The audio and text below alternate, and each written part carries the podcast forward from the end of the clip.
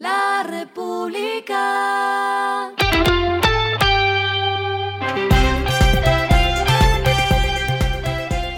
Al final de la jornada, esto es lo que debes saber sobre el comportamiento de los negocios, las finanzas y la economía.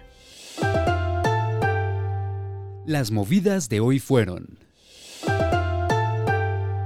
la empresa minera Cerro Matoso aportará más regalías por el alza de precios del níquel que en 2021, año en el que sumaron 334 mil millones de pesos.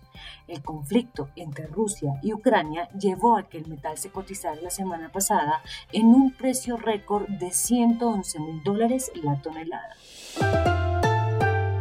Con más de 18 nuevas rutas abiertas y descuentos, las aerolíneas Wingo, Avianca, Viva Air, Latam y Ultra Air se alistan para la temporada de Semana Santa. Cartagena y Cancún son los destinos más solicitados. Ecopetrol, Accenture y Amazon Web Service anunciaron que desarrollarán una plataforma para la gestión inteligente del agua. Lo que está pasando con su dinero. La startup Tribal y Visa firmaron una alianza estratégica para emitir tarjetas de crédito business en México, Brasil, Colombia, Chile, Perú, Argentina, Panamá, Uruguay y República Dominicana. Y si está pensando invertir, esté muy atento porque la fintech colombiana MarketXN alista el lanzamiento de su plataforma para la compraventa de criptoactivos. Los indicadores que debe tener en cuenta. El dólar cerró en 3.885 pesos, bajó 26,79 pesos. El euro cerró en 4.165,73 pesos, bajó 40,84 pesos. El petróleo se cotizó en 102,13 dólares el barril. La carga de café se vende en 1.954.000 pesos y en la bolsa se cotiza a 2,85 dólares. Lo clave en el día. La Autoridad Nacional de Licencias Ambientales informó que hay 20 proyectos de energía y minas que están a la espera de licencia ambiental. 18 son iniciativas de energía y 2 son de minas.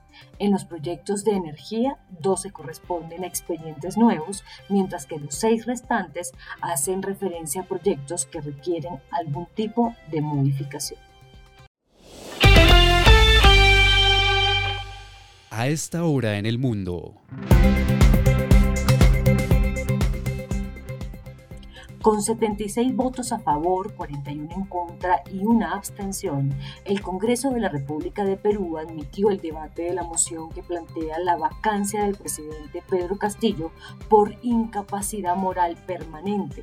Esta es la segunda en lo que va del actual gobierno. Y el respiro económico tiene que ver con este dato. La República.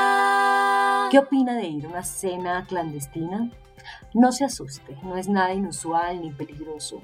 Es la nueva tendencia que se está volviendo popular entre algunos chefs que hacen encuentros gastronómicos privados donde se experimenta con platos y sabores. Esta propuesta culinaria se hace en espacios diferentes como las casas, los apartamentos o los locales a un grupo muy reducido de comensales. El costo promedio inicia en 100 mil pesos por persona. La República. Finalizamos con el editorial de mañana, una coalición en el Congreso sin ideología previa. El próximo presidente de Colombia tiene varios grandes retos en materia económica y social y el Congreso debe ser su aliado, pero como están las cosas, la coalición será determinante. Esto fue Regresando a casa con Vanessa Pérez.